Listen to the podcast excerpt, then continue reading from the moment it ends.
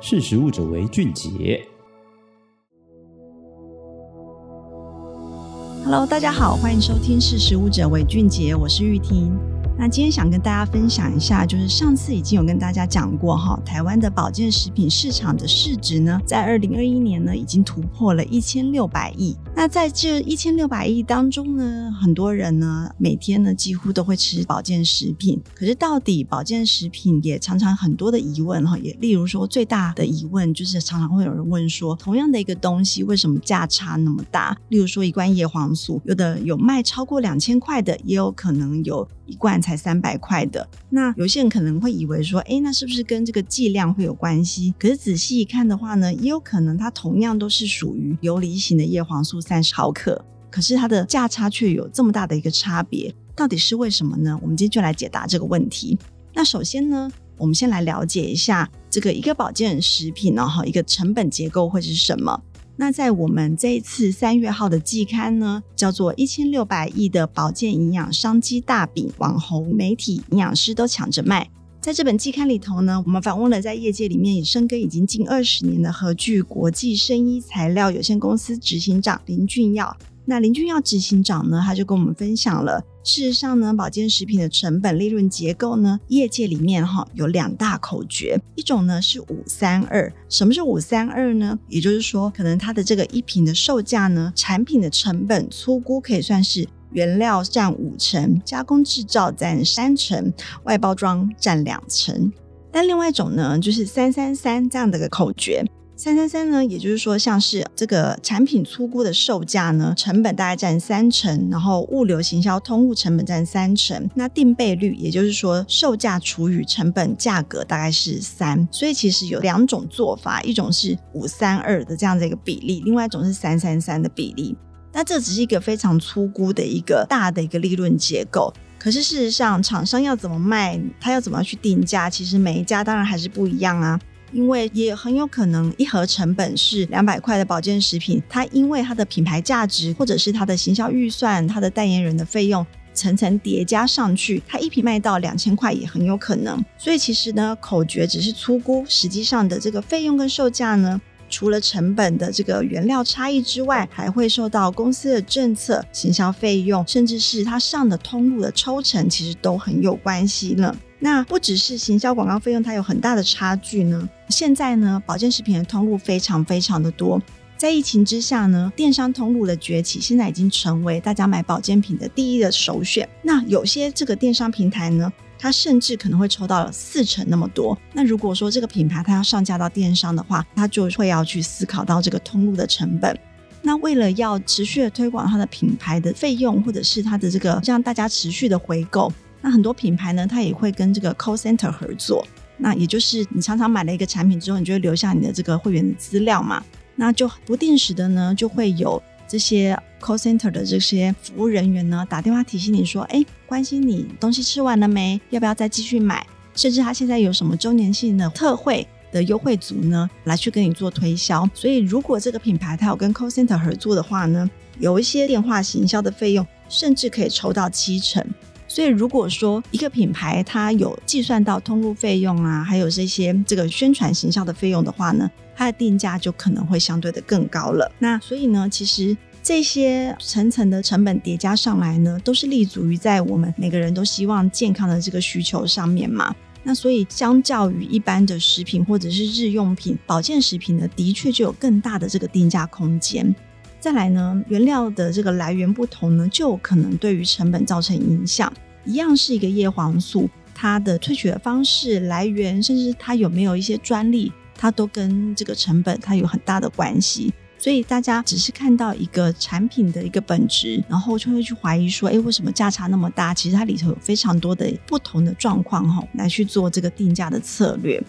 那第二个呢，就是想跟大家分享的呢，是，我觉得现在大家因为在疫情之后呢，越来越希望能够在平常做好日常的保养，我觉得这是一个很好的习惯。可是其实还是要再冷静一点、理性的来看待，你到底需不需要吃保健食品？因为呢，很多的这个宣传诉求呢，它宣传的功效有时候不一定是你必要需要去补充的。例如说，以现在最夯的鱼油来讲好了。大家都知道吃鱼油呢，当然对于心血管或者是在免疫的保健上面呢，会有一些帮助。那但是呢，如果你思考到你每天的这个营养摄取的一个状况的话呢，事实上你一个礼拜如果有吃到三次的这个鱼肉以上的话呢，你其实根本不需要再另外补充鱼油。那鱼油它其实就是它也是油嘛，所以你多补充呢，它不一定能够就是完全的吸收。所以像这样子，你还是需要去考量到你平常饮食的习惯。那有没有需要补充？你现在考虑到这些营养素，所以呢，其实成本结构有很大的一些操作空间。然后消费者的这个消费形态，你在需求上面，你也需要再另外的考量。那这个是两个保健食品的一个大的前提。那接下来跟大家分享三个怎么去挑的一个心法哈。第一个呢，就是。延伸性的，像刚刚提到的，你要先思考的就是说，你是不是真的需要这个产品？因为保健食品并不是药品，它的用途其实只是维持你的这个身体的状态，然后不要让它变得更糟，或者是补充你缺乏的营养素而已。它并不是药品，它没有办法治疗你的疾病。所以，如果说你现在已经有一些比较不舒服的状况的话呢，一定会是先建议你以医生的诊断为优先。那保健食品只能作为一个健康的辅助而已。所以，不要去相信那些过于夸大的一些疗效的宣称，这个其实已经触犯了这个我们的广告标示的部分哈，它是违法的哦。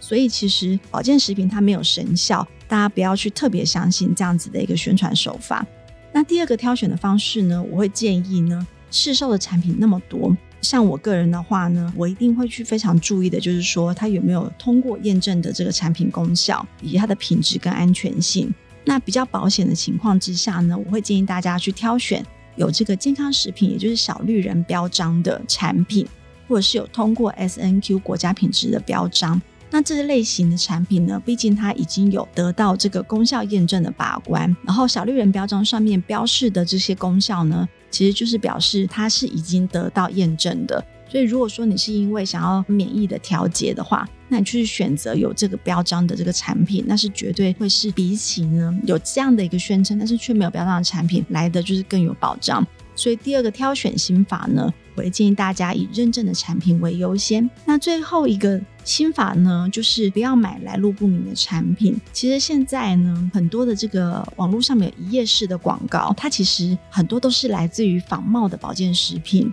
例如说，很知名的娘家大红曲啊，卖得非常好，它也深受其扰，就是有非常多来路不明的这些产品呢，它仿冒它的名号，然后来去做一页式的广告。那因为它的这个真实的产品的售价相对的比较高，那网络上它这样子来卖的话呢，它就是打一个流血价，所以很多受骗的那个民众拿到产品之后呢，因为他也无法辨别它仿的非常的像，然后这样子吃了，其实第一个不仅是啊、也许没有达到这个效用之外呢，更有可能是因为它的原料来源你不知道它是哪里来的，也有可能吃坏身体。那其实，在我们访谈过程当中，我们了解到说，现在的这个诈骗的行为哈，非常的猖獗，而且手法非常的高明。除了他直接来去仿造这些产品之外呢，他也有可能仿造通路。例如说，很多的药局哈，他也深受其害，像是大树药局，他们也有这些电商的部分。那电商这一块呢，他也就是做了一些一页式的广告，甚至收到产品的时候呢，消费者来分享。连纸箱上面印的所有的药局的标章啦、地址啦、客服电话，完全都是真实的，所以很难让人去辨识。所以我觉得大家就是不要去轻信这些一页式广告，这些这个售价特别低的部分哈。请去这个正常通路，例如说实体的门市，或者是说有这个我们比较常听到的这些 Momo 啦、PC Home 这些大的这个电商平台。那虾皮虽然呢，它也有一些非常多的卖家品牌在上面开这个旗舰店。那如果你要在虾皮上购买，那请你到旗舰店的卖场去购买。或者是你无法辨别它是不是旗舰店的话，因为有时候真的还是会被仿冒，因为虾皮是可以自己上架的，所以我会建议你回到品牌的自己的官网来去购买。所以其实呢，来路不明的产品现在已经有非常多的这些案例哈，来去大家就发现说它是一个仿冒的。那这样子的一个状况，品牌们呢也深受其扰，然后也有去报案，可是都抓不到这些夜市广告的来源。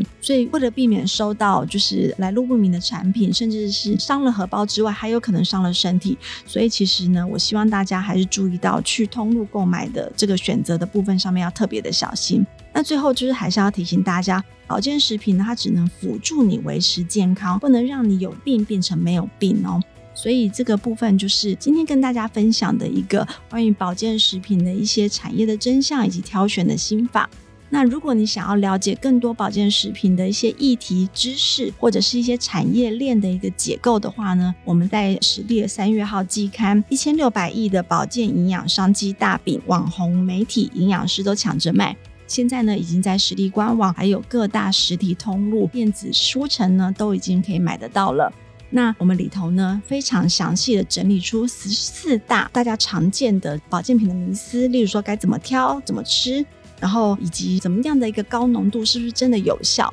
甚至呢，很多就是正当红的品牌，例如说像是隐适娘家啦、营养师轻食啦。或是葡萄王葡种啊，李科太太她自己的这个好好声音等等，所有的独家专访都在这一期的季刊当中，非常的精彩，也欢迎大家去选购，然后一起来跟我们来分享你的心得。那这就是今天识食物者为俊杰的分享，我们下次见，拜拜。